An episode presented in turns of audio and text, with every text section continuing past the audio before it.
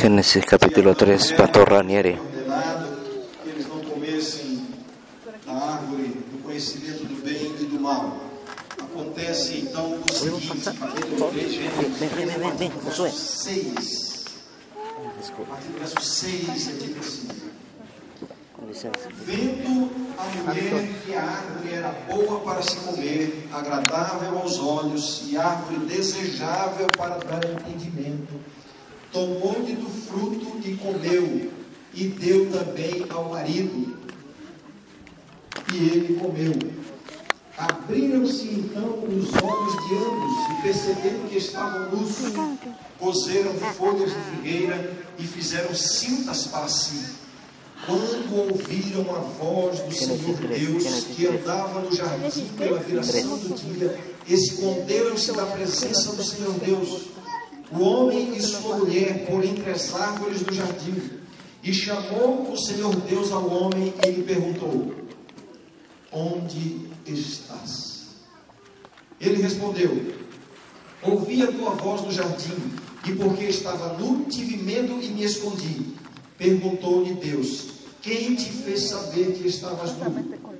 Comeste da árvore de que te ordenei que não comesses? Então disse o homem: A mulher que me deste por esposa, ela me deu da árvore e eu comi. Disse o Senhor Deus à mulher: Que é isso que fizeste? Respondeu a mulher: A serpente me enganou e eu comi. E o texto continua. O que eu quero ressaltar aqui nessa, nesse episódio é o fato de que Deus assumiu a responsabilidade de advertir os seus filhos do pecado que eles haviam cometido. Existe uma coisa aqui que nós chamamos de confrontação.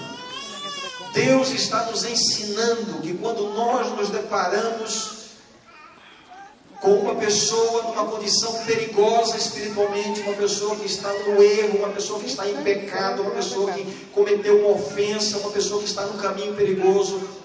O exemplo que Deus nos dá é este: confrontação.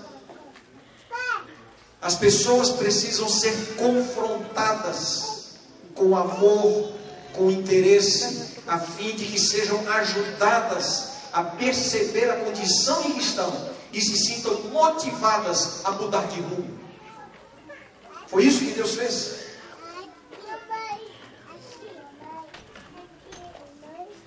Eu quero dizer que eu tenho a intenção, talvez a pretensão, de estar trazendo para a minha igreja hoje uma mensagem de Deus. E a mensagem pode ser traduzida nessas palavras: Há alguém perto de você que poderá se perder ou sofrer sérios prejuízos na vida se você não falar com ela urgentemente. Deixa eu deixar bem clara uma coisa aqui. Quero que acreditem que eu não estou tratando de nenhum caso específico aqui do povo. Podem ter certeza disso. Não estou tratando de nenhuma situação particular. Estou apenas lidando com um assunto que julgo seja muito importante para nós. E esta semana eu me deparei com um livro chamado, tradução seria mais ou menos assim, Chaves, Chaves para o aconselhamento bíblico sobre confrontação. E fui muito despertado a respeito da importância desse assunto. Daí a razão de estar pregando hoje para a minha igreja sobre esse assunto. Creio que a mensagem de Deus, se não para todos, mas talvez para muitos de nós aqui hoje, e para quem for, você sabe se é para você ou não. Se você está convivendo ou se você está tendo algum relacionamento com alguém que você sabe que a pessoa está no caminho perigoso, que está no erro, que está no pecado, que está numa conduta perigosa. Então a mensagem de Deus para você é exatamente essa. Há alguém que poderá se perder ou sofrer sérios prejuízos na vida se você não falar com essa pessoa urgentemente. Talvez seja um colega de trabalho,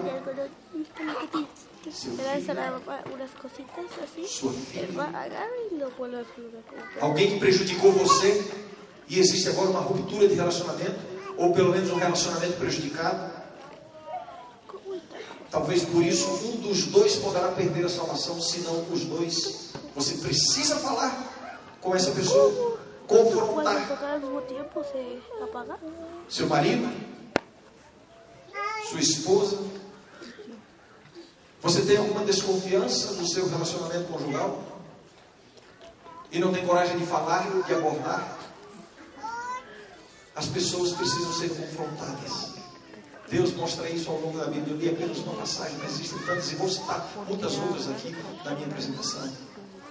Nós precisamos ser confrontados, porque quando estamos em perigo, frequentemente ficamos cegos ao perigo. E Deus usa outras pessoas a fim de nos advertir do perigo que estamos. E essa é uma responsabilidade de cada um de nós.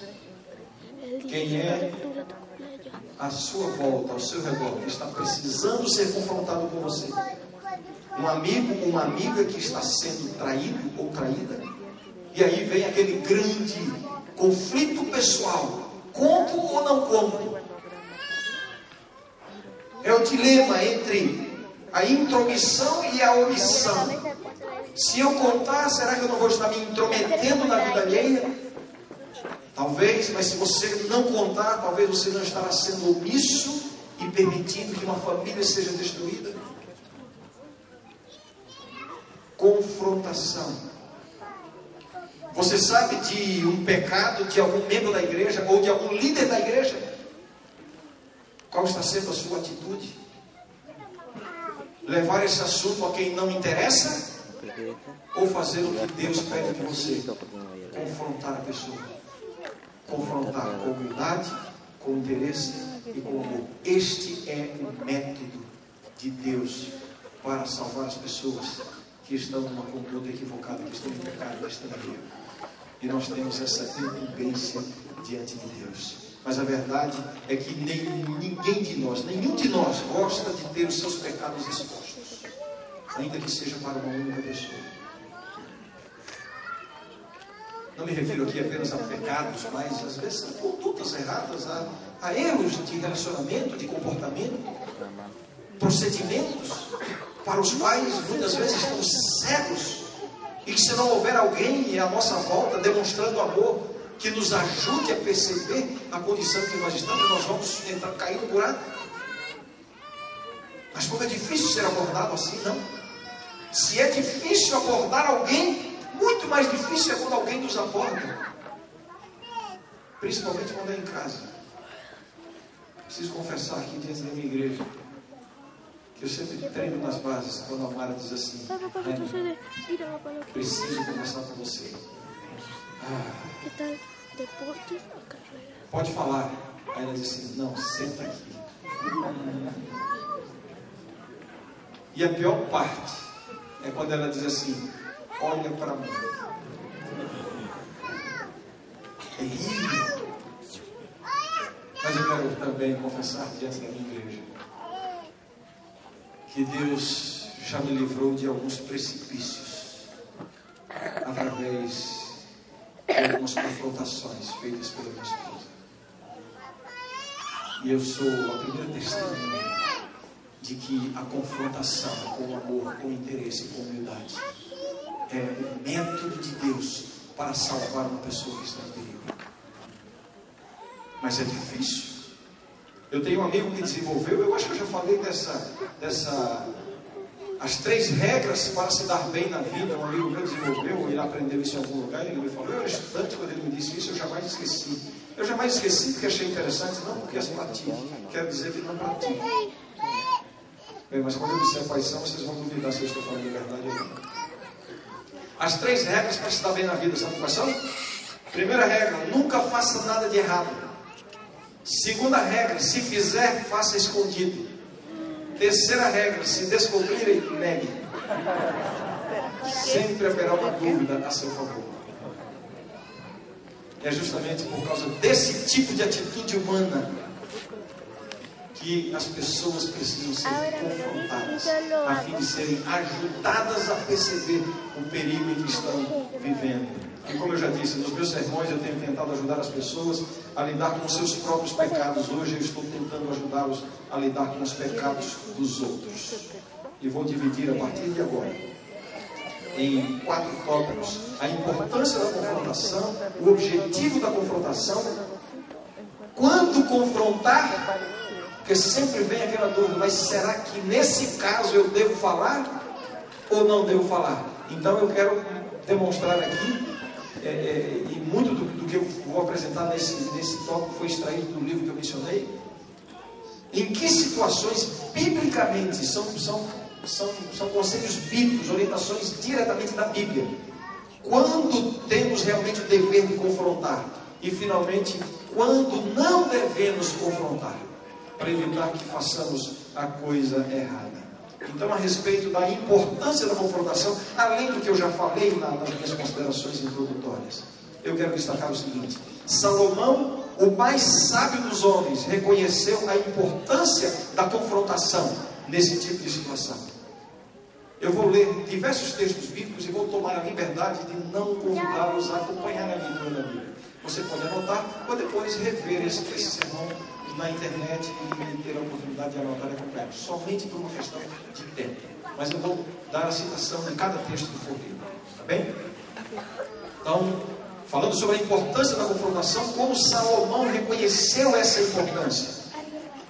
Ele escreveu assim: Porque o mandamento é lâmpada e a instrução luz, e as repreensões da disciplina são o caminho da vida. As repreensões da disciplina são o caminho da vida. Provérbios 6, 23. Portanto, a Bíblia deixa clara a importância da confrontação. Começando com o exemplo do próprio Deus. Eu li aqui com vocês quando Deus confrontou Adão e Eva após o casal haver pecado e haver se escondido na tentativa de ficar omisso diante de Deus ou escondidos diante de Deus. Deus os confrontou. Mas não somente aí, em tantas histórias bíblicas. Leia sobre o pecado de Acã, a maneira como Deus usou para confrontar aquele que havia pecado, e em tantas outras situações a confrontação é um método bíblico para salvar pessoas que estão numa conduta perigosa. Agora, assim, o segundo tópico, qual é o objetivo da confrontação? Qual é o objetivo, claramente falando, qual é o objetivo da confrontação bíblica? O objetivo é ajudar a pessoa que está em erro. Somente isso. Você tem que falar, você tem que confrontar para ajudar a pessoa que está em erro. O objetivo da confrontação não é simplesmente vindicar os seus direitos. O objetivo da confrontação não é provocar um constrangimento, uma vergonha, um vexame que de alguma forma satisfaça o seu sentimento de vingança.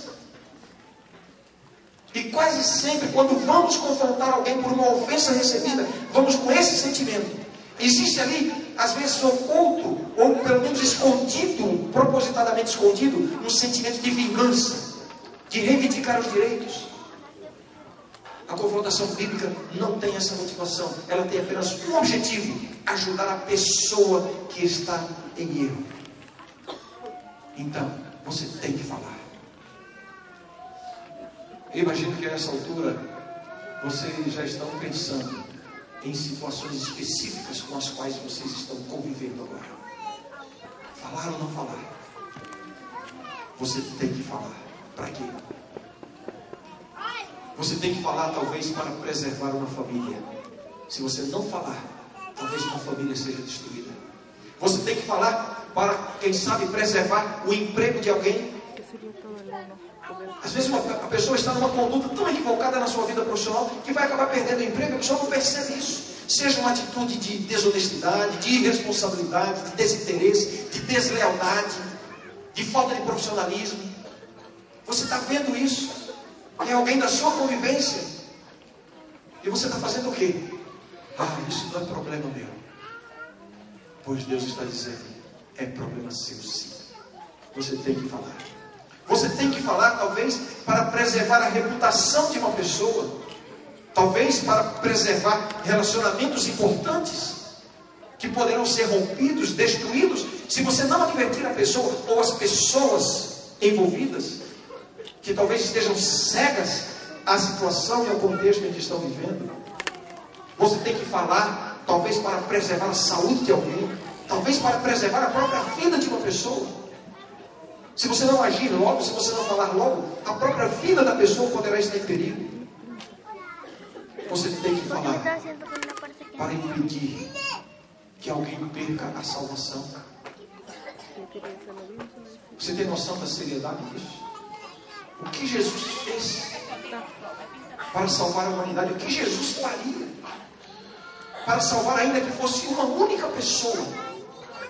Agora você está vendo alguém que está espiritualmente em perigo e não está fazendo nada. Não é problema seu. Como é que você consegue dormir à noite diante dessa situação? A confrontação bíblica. E eu diria mais: quanto mais próximo for o seu vínculo com essa pessoa, maior é o seu dever de confrontá-la. Isso envolve seus filhos, seu cônjuge, seus amigos, seus colegas, enfim. Uma definição do dicionário de Oxford seria, seria essa, uma definição de confrontação. Confrontação é encarar uma pessoa para expor diante dela o que está errado, com o fim de estabelecer a verdade. Confrontando o que está errado para estabelecer o que é certo. Parece que essa definição poderia ser tirada da própria Bíblia, não? O objetivo não é provocar constrangimento, acusar, condenar, vingar-se, não. O objetivo é mudar de comportamento, despertar a pessoa. Vejam o que diz, o que diz o apóstolo Paulo em Colossenses. Suas palavras são: o qual nós anunciamos, advertindo a todo homem e ensinando a todo homem em toda a sabedoria, a fim de que apresentemos todo homem perfeito em Cristo. Colossenses 1, 28. Advertindo, ensinando, em outras palavras, confrontando, para apresentar todo homem perfeito em Cristo. Eu estou aqui tratando sobre o objetivo da confrontação. Vemos como, vimos aqui como como Deus confrontou Adão e Eva, interessante, a, a, a, se é que eu posso usar esse termo para Deus, né? mas a psicologia de Deus, o tato de Deus, o respeito com que Deus trata mesmo aos seus filhos infiéis e pecadores. Porque numa atitude naturalmente humana, Deus poderia ter dito: eu avisei.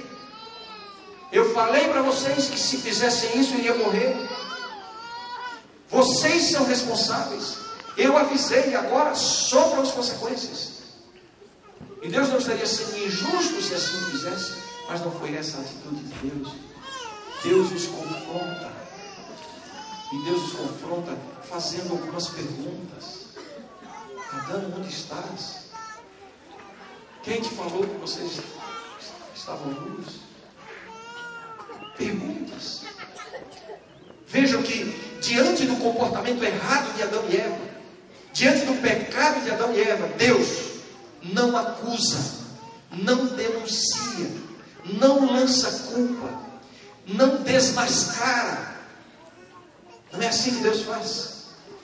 Com as perguntas, Deus ajuda Adão e Eva a refletirem sobre o erro e reconhecê-lo por si mesmos.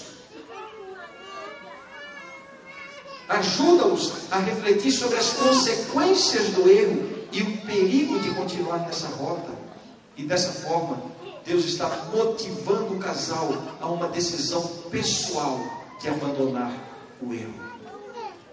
Portanto, aquele tipo de confrontação, de colocar a pessoa no canto da parede, apresentar um dossiê, deixar a pessoa sem nenhum argumento, provar que ela está errada, que o pecado está descoberto, e depois tentar levar essa pessoa a uma decisão de abandonar o pecado, quase sempre essa abordagem não traz um resultado positivo de forma permanente.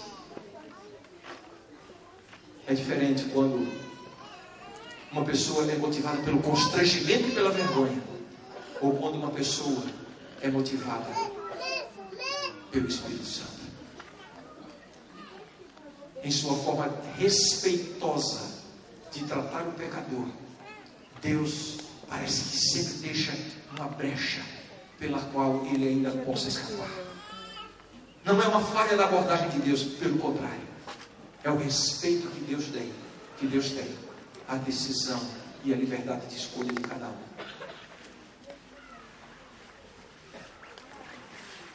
E é somente quando nós temos a liberdade de escolher entre o certo e o errado, que a escolha pelo certo trará o verdadeiro benefício.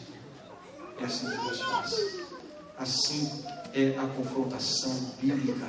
O objetivo então da confrontação é este: não é apontar o pecado, mas despertar a pessoa para o perigo do pecado.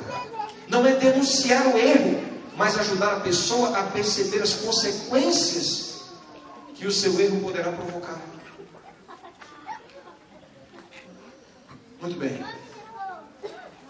Falei sobre a importância da confrontação.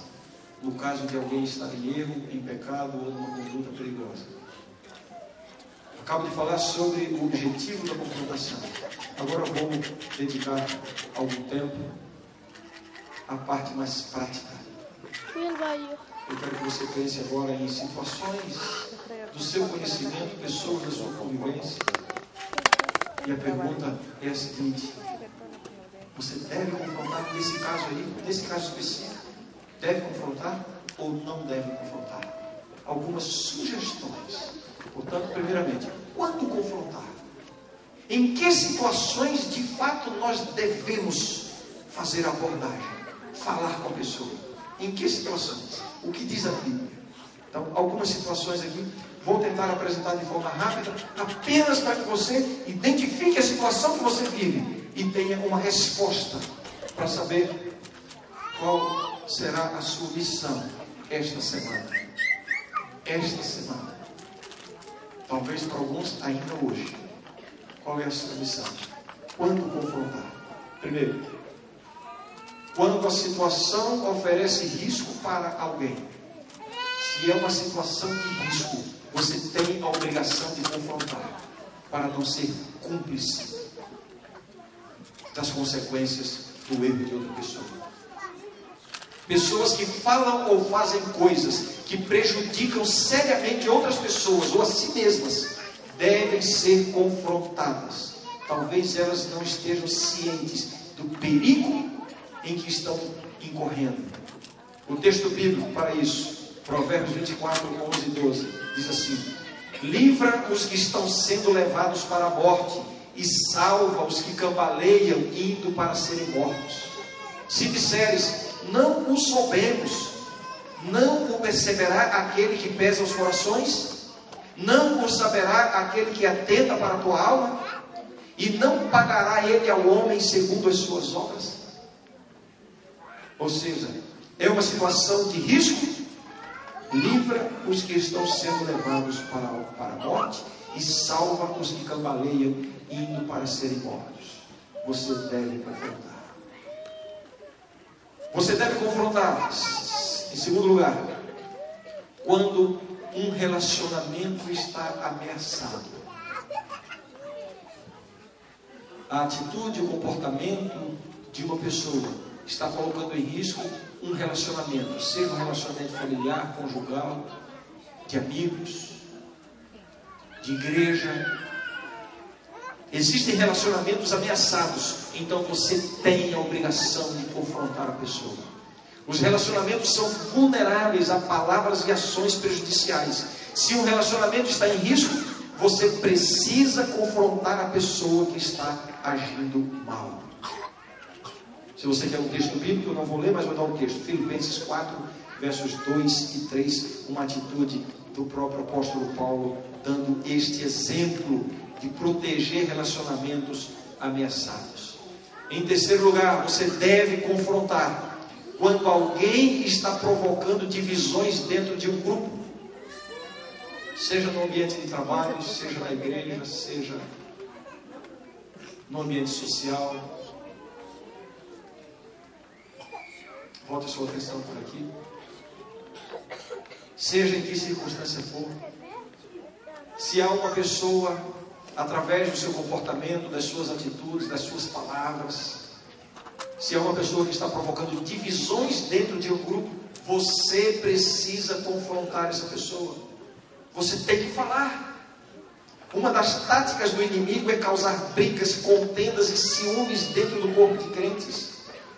Deus nos chama à unidade, à harmonia, à paz, e Ele nos encarrega de guardar e proteger essas preciosas relações. Vejam o que diz Romanos 14, 19. Assim, pois, seguimos as coisas da paz e também as da edificação de uns para com os outros. Então, se existe alguém que, através do seu comportamento, das suas atitudes e suas palavras, esteja provocando divisões dentro de um grupo, essa pessoa precisa ser confrontada e advertida em relação a isso. Quando confrontar? Quando alguém peca contra você.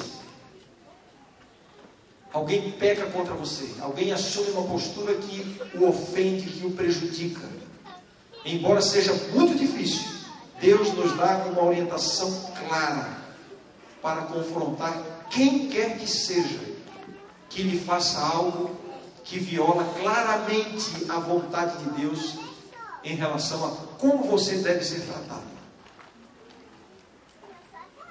Se há alguém que está tratando você de forma abusiva, se há alguém que está explorando você, se há alguém que está numa atitude que o deixa humilhado, que prejudica a sua reputação, que interfere nos seus relacionamentos familiares e de amizade. A Bíblia diz: você tem que confrontar essa pessoa, ainda que seja o seu chefe, ainda que seja o seu pastor, ainda que seja alguém que na hierarquia social esteja acima de você. Você tem a autoridade de Deus para isso. Você precisa confrontá-la.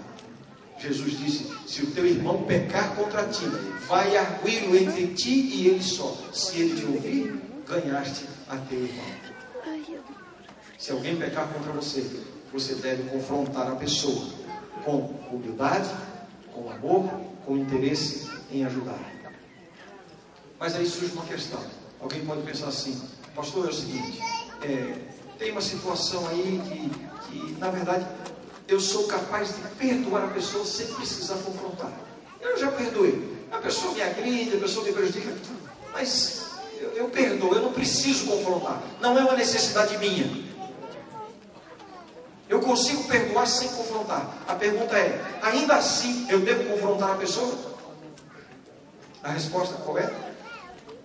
Sim.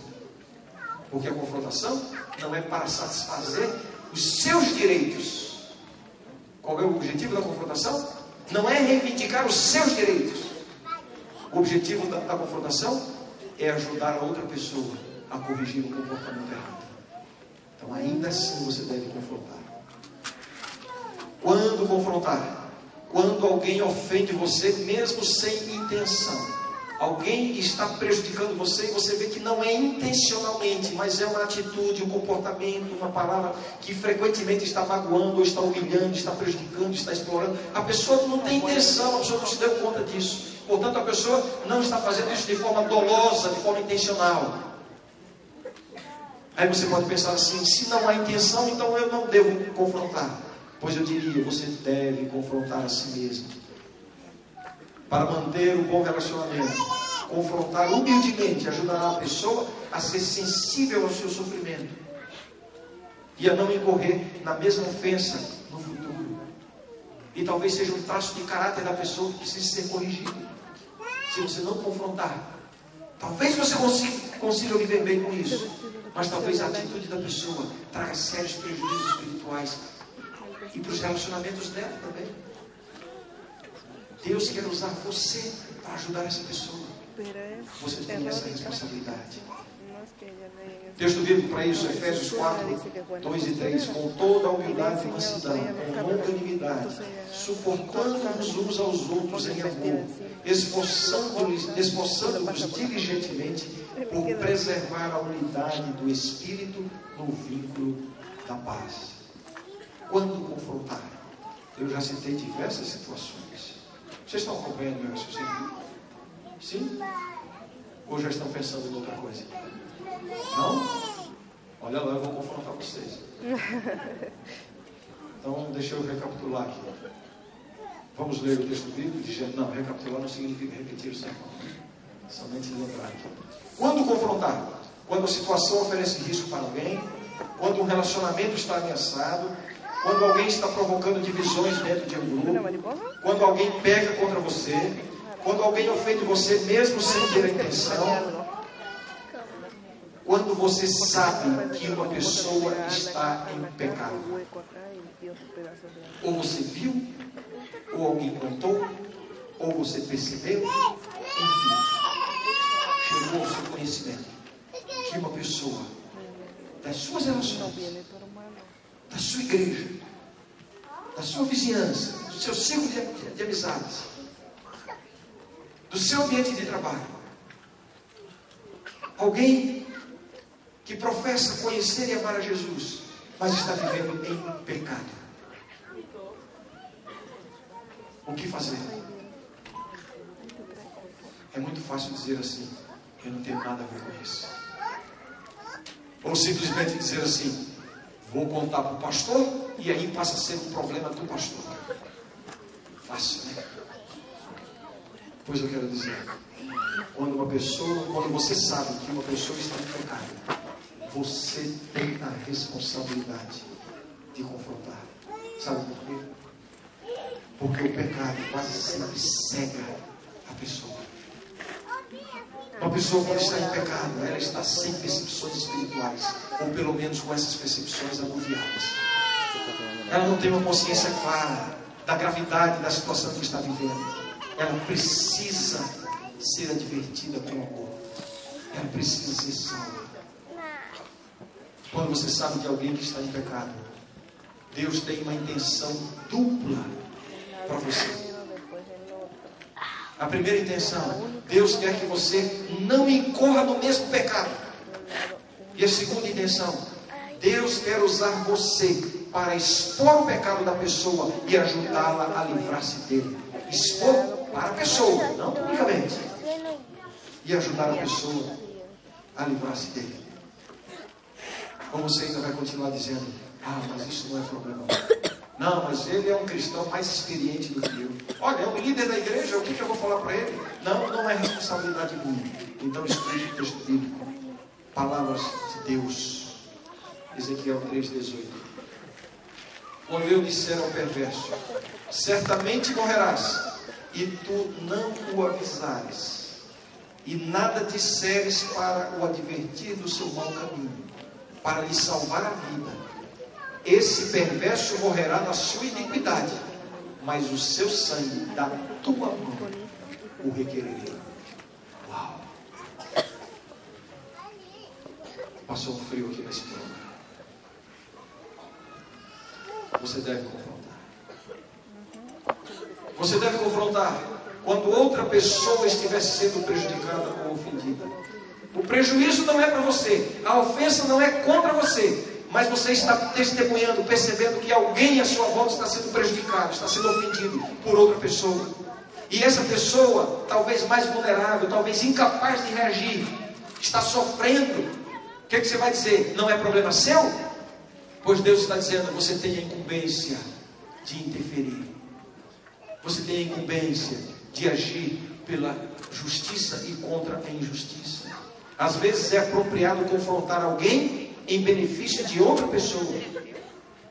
Em casos de preconceito injustiça, violência contra pessoas incapazes de se defender por si, mesmas, por si mesmas.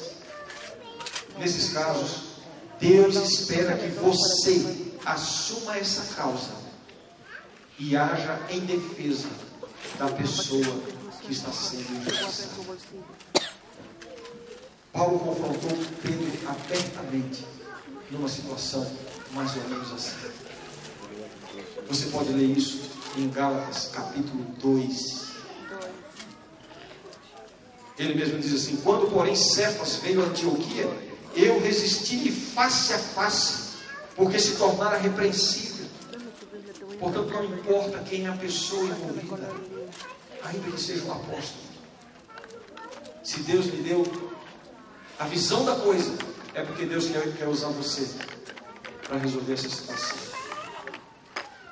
Bem, nessas situações mencionadas, a confrontação pode criar unidade, preservar relacionamentos, proteger e salvar as pessoas.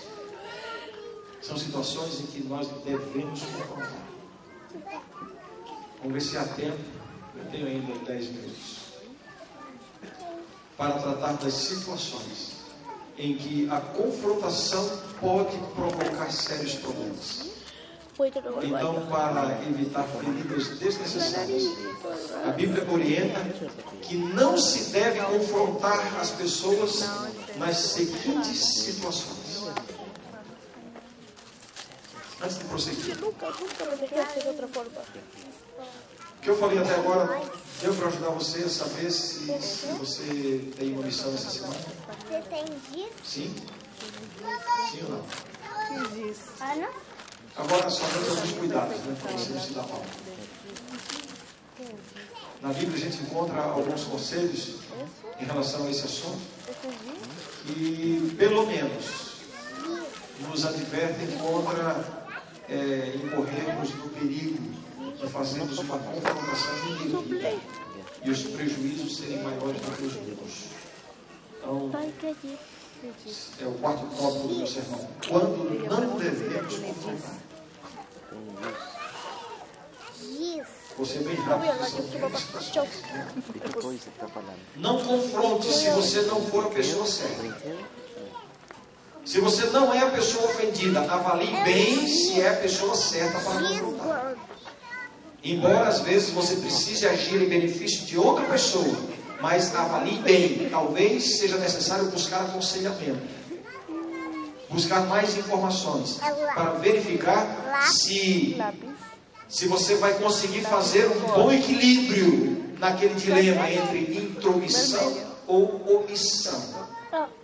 Se por um lado você deve ter o, cuidado para não ser omisso, pode haver uma situação em que você poderá estar se intrometendo sem ou, de forma indevida. Veja o que diz a Bíblia. Provérbios 26, 17. Quem se mete em questão alheia é como aquele que toma pelas orelhas um cão que passa. Aqui no colégio tem os Rottweilers que andam por aí, bem acompanhados pelos seguranças e bem seguros pelas, pelas correias e pelas coleiras. Né? Mas eu queria convidar alguns de vocês a, a entenderem melhor esse texto aqui. Na hora que você encontrar um Rottweiler desse, avance e tente pegar, pegá-lo pelas orelhas. Se você não é a pessoa certa, não se meta em questão alheia. Mas cuidado para não tornar essa preocupação numa desculpa para ser omisso. Peça orientação, primeiramente de Deus, para que Deus lhe dê discernimento. Então, não confronte se você não for a pessoa certa. Segundo, não confronte se, se não for a hora certa, o momento certo para confrontar. Talvez você seja a pessoa certa, mas o momento não seja adequado. Eu não preciso entrar em detalhes. Você saberá que há situações em que o momento não é adequado. Quem sabe o clima não é, não, não me refiro ao clima do tempo, mas o clima das emoções não seja adequado para uma confrontação. O momento talvez não, não, não seja é, o ideal para que você confronte. As circunstâncias podem não ser as melhores. Então, não confronte se não for a hora certa. É possível que a pessoa não esteja preparada para ser confrontada. Ou você mesmo esteja com a intenção equivocada. Se a sua intenção não for de ajudar em amor, em humildade, a salvar, se a sua intenção não é essa, então não é a hora certa de confrontar. Primeiro olhe a Deus. Se a sua motivação for simplesmente reivindicar os seus direitos, não é a hora certa para a confrontação. Espere. Veja o que diz a Bíblia, Eclesiastes 3, versos 1 e 7. Tudo tem o seu tempo determinado. E há tempo para todo o propósito debaixo do céu. Tempo de estar calado e tempo de falar. Você pode ser a pessoa certa, mas talvez o momento não seja certo. Terceiro, não confronte quando você não estiver seguro dos fatos. Tenha certeza de que você está bem informado do que está acontecendo. Seja cauteloso antes de abordar uma pessoa em relação a um comportamento errado da pessoa, a um pecado da pessoa. Já pensou se você dá uma bola fora? Um líder religioso repreende severamente uma mulher que está bêbada na igreja. Porque na sua atitude irreverente ela está falando coisas tonterias, digamos assim, dentro da igreja. Que julgamento equivocado. Eu estou falando de quem? De Eli e Ana, ela está orando. Uma das, uma das histórias mais lindas da Bíblia. Que confrontação mais fora de lugar. Que gafe, que, que, que, que mancada essa de Eli. Ele não estava bem informado, ele foi motivado pelo prejuízo, ele não tinha as informações sobre o que estava acontecendo. Ele se precipitou na confrontação. E como é ruim quando a gente se precipita sem ter as informações adequadas. Alguém aqui já cometeu um agafe desse tipo? Seja na confrontação ou em outra situação. Depois do culto de domingo à noite, na igreja onde eu fui pastor, uma irmã da igreja, uma senhora da igreja, eu era novo na igreja, estava chegando ali há pouco tempo. Pastor, pastor Ranieri, tem uma pessoa muito importante que eu quero que o senhor conheça, ele vem me buscar aqui. Pastor, ele não é batizado, mas é uma pessoa muito importante na minha vida. Eu quero que o senhor conheça essa pessoa. Lá fora, um jovem vem me cumprimentar, todo cheio de correntes, muito simpático, bonitão. E eu então me viro para ela: Oi, irmã Fulana, é seu filho? Não, não vou nem contar o resto. Ele me olhou assim, sem graça, e ela disse: Não, pastor, é meu marido. Bem, tenha certeza de que você tem todas as informações antes de fazer uma confrontação. Não confronte se você não, não estiver seguro dos fatos. Eu dei o exemplo de Eli e Ana. Né? O texto bíblico, Provérbios 18, 13. Responder antes de ouvir é estultícia e vergonha. Em quarto lugar, não confronte quando for melhor relevar pequenas ofensas. Sabe, irmãos? Às vezes nós somos melindrosos demais. Às vezes, por qualquer bobagem, a gente quer tirar limpo, a gente quer que o pastor se envolva, a gente quer levar para a comissão da igreja, a gente quer, por qualquer coisa, a gente quer ir lá tirar satisfação. Eu não levo desaforo para casa, para com isso. Isso demonstra uma tremenda insegurança da sua parte. Você não é seguro de si. E aí você quer tirar satisfação de todas as situações, dando a impressão de que você é o tal, quando na verdade isso demonstra uma tremenda insegurança. Aprenda a relevar pequenas ofensas. Alguém falou mal de você? Veja lá se é o caso de você realmente precisar confrontar. Eu já contei aqui a situação que uma vez alguém veio me dizer, faz tempo isso. Pastor, olha, o fulano falou isso, isso, isso do senhor. Eu já, eu já, o espírito já não é melhor. Quem é que vem trazer uma informação dessa? Isso é espírito do inimigo. Quando ele terminou de dizer, eu disse, mas falou só isso? Ó, pastor, o senhor acha pouco? Eu disse, acho. Por quê? Se ele me conhecesse melhor, ele teria muito mais para falar mal de mim. É, digo, é, ainda bem que ele só sabe isso aí.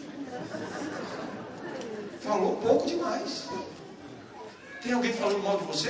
Agradeça, está falando pouco. É ou não é? Deixa eu perguntar para sua esposa, para ver se não é, ou para o seu marido. Antigamente se dizia assim, atrás de um grande homem sempre há uma grande mulher. Aí disseram, essa frase é machista, não é atrás de um grande homem. Ao lado de um grande homem sempre há uma grande mulher. Mas essa frase corrigida é, ao lado de um grande homem sempre há uma mulher surpresa. Meu marido, um grande homem?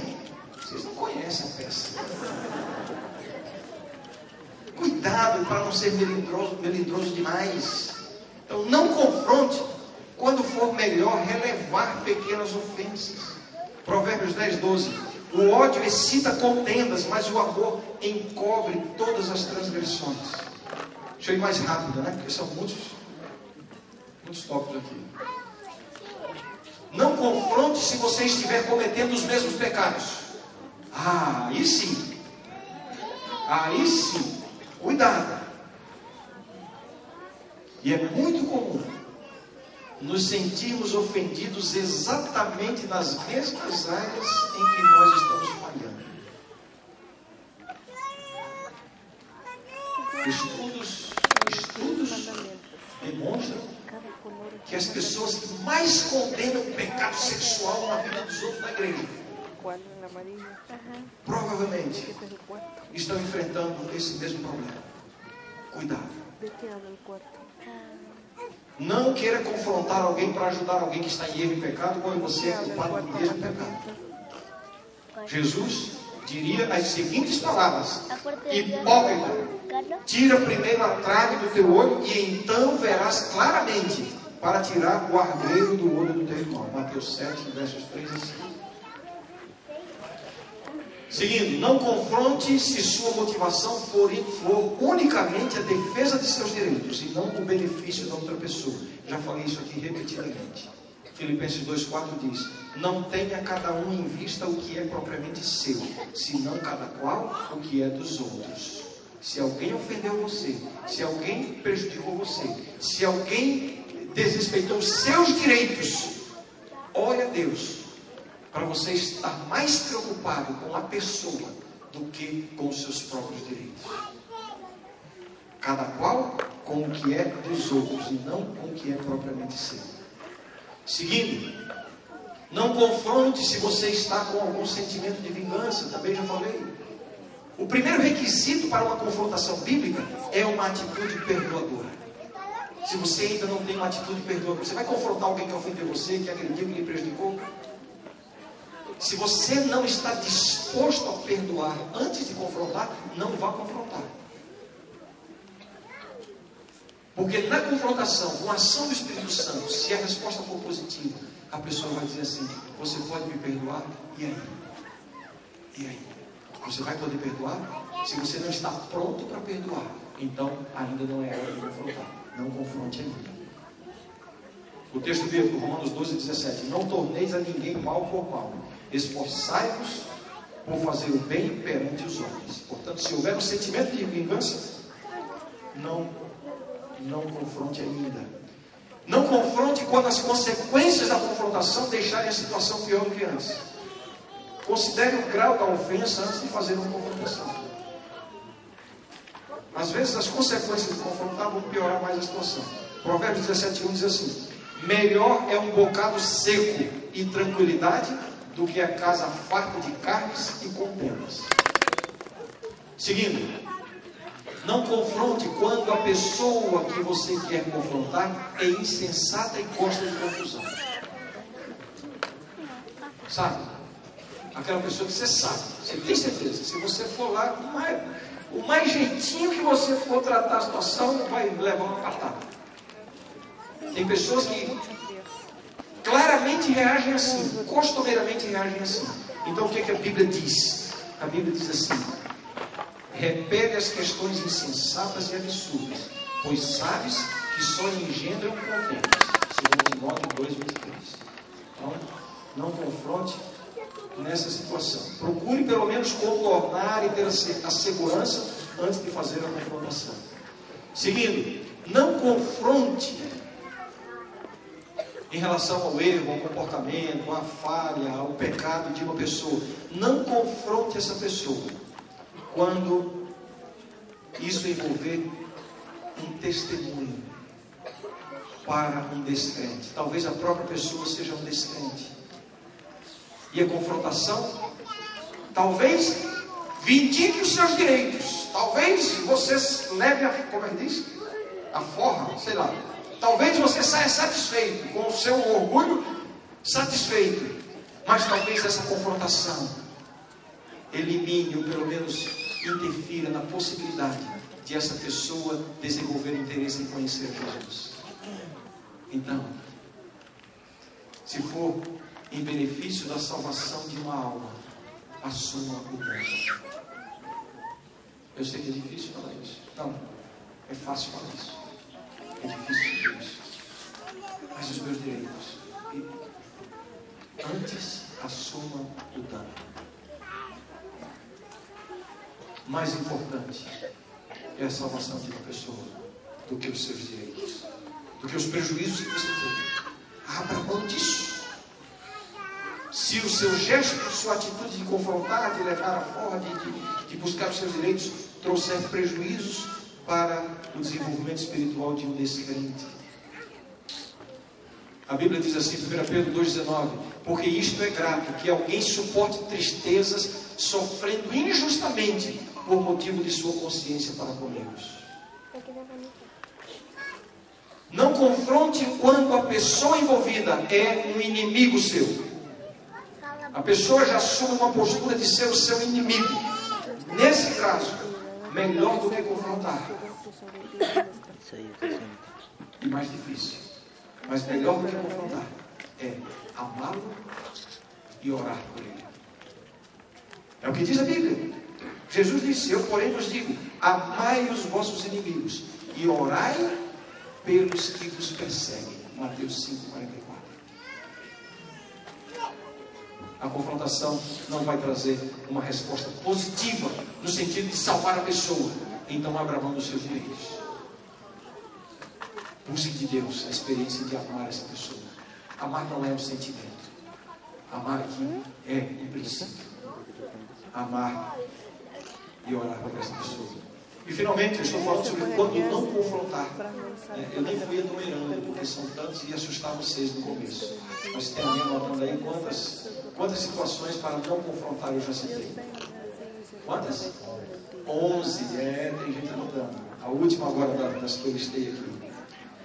Não confronte quando perceber que será ineficaz e trará represálias. Muito cuidado com pessoas de temperamento muito violento, que possam prejudicar você ou os seus amados. Se uma confrontação poderá trazer violência contra você, você não tem obrigação de confrontar. Provérbios 9,7 diz assim: O que repreende o escarnecedor traz afronta sobre si, e o que censura o perverso, a si mesmo se E aqui eu termino esses quatro tópicos que eu anunciei inicialmente. Quais foram os quatro tópicos? A importância da confrontação. Tem que falar, tem que abordar, tem que salvar, tem que ajudar a pessoa a ver. O objetivo da confrontação: salvar, beneficiar, não vingar-se, não tirar satisfação não reivindicar os seus direitos. Ore para que, se essa for a motivação, para que Deus mude essa motivação. Quando confrontar, citei aqui diversas situações. Quando não confrontar, algumas situações que precisam ser resolvidas antes da confrontação. E eu quero concluir. Coloquei assim, cuidados. Algumas coisas que eu já falei, mas quero ressaltar. E outras que eu não falei ainda título de conclusão. Cuidados. Primeiro cuidado, com a intromissão. Não saia daqui agora pensando que está sendo designado por Deus para a missão de confrontar pessoas a fim de salvá-las. Não saia daqui pensando que agora você deve ser o detetive de Jesus Cristo. É. Tem gente que vai até mandar fazer uma carteirinha. Eu sou detetive de Jesus Cristo. É, tem gente que anda por aí com uma lupa, né? binóculo, examinando e buscando defeitos e pecados na vida dos outros. Quero dizer que se olhar para mim não precisa nem de binóculo nem de lupa. De longe já vai ver luz. Se procurar em qualquer um. Não, não. Não é essa a nossa tarefa. Não é essa a nossa tarefa. Todos nós somos pecadores. Cuidado. Cuidado com essa intromissão. Ficar sondando a vida alheia a fim de descobrir erros e pecados. Isso é o trabalho do diabo, não é do cristão. Portanto, primeiro cuidado, a intromissão. Segundo cuidado, já falei sobre isso também, omissão. Você sabe que uma pessoa precisa ser abordada a fim de salvá-la de um erro, um pecado ou uma ofensa e simplesmente não faz nada. Deus vai cobrar isso de você. Se o pecador morrer em seu pecado, o que, que, diz, o que, que diz a Bíblia? E o seu sangue será requerido de você, que teve a oportunidade de advertir, mas simplesmente pensou: não, isso é coisa do pastor, isso é coisa do ancião da igreja. Quem sou eu? É você mesmo. Moisés disse: Senhor, quem sou eu? Elias, é, é, é, Isaías e tantos outros. É você mesmo. Não seja omisso. Terceiro cuidado. Cuidado com a sua motivação. Você está lidando com, com a questão do erro ou do pecado de alguém, mas com a motivação errada. Qual é a sua motivação? É salvar? É ajudar? É realmente livrar a pessoa do perigo? Ou a sua motivação é errada? Para esses com motivação errada, eu quero dizer algumas coisas. Há pessoas mais preocupadas com o pecado na igreja do que com o pecado na vida das pessoas. Querem purificar a igreja, impedindo a aproximação dos pecadores das atividades da igreja. Você quer purificar a igreja? Então comece ajudando os pecadores a purificarem o seu coração. É assim que se purifica a igreja. Eu tenho aprendido a ser cauteloso com quem está mais preocupado com a igreja do que com as pessoas. Existem pessoas que são extremamente zelosas com a igreja. Estão zelando de tudo, desde a arrumação de que tem, o que acontece na música, qual é o instrumento, qual é a música, qual é ah, o tamanho da gravata, se tem ou se não tem, ou se é calça assim ou assado. É, é o zelo pela igreja. Pois eu tenho aprendido a ser cauteloso com essas pessoas que demonstram mais zelo pela igreja do que pelas pessoas. Você quer começar purificando a igreja? Ajude a purificar as pessoas. Essas pessoas dizem assim: uma pessoa com esse pecado não pode continuar atuando na igreja.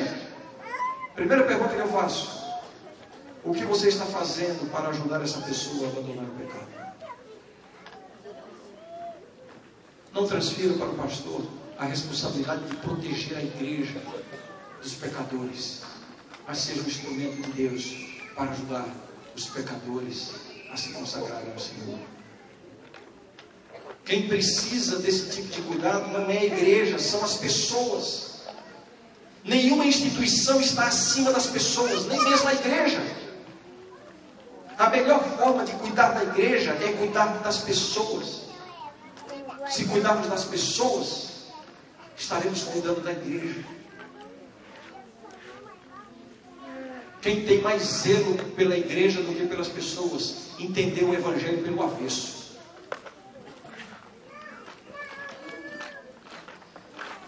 E agora? O que você vai fazer nessa próxima semana? Quem sabe começando hoje? Vai cumprir a sua rotina? Talvez haja alguém caindo num precipício e somente a sua mão poderá salvar essa pessoa. E aí? O que você vai fazer? É isso aí.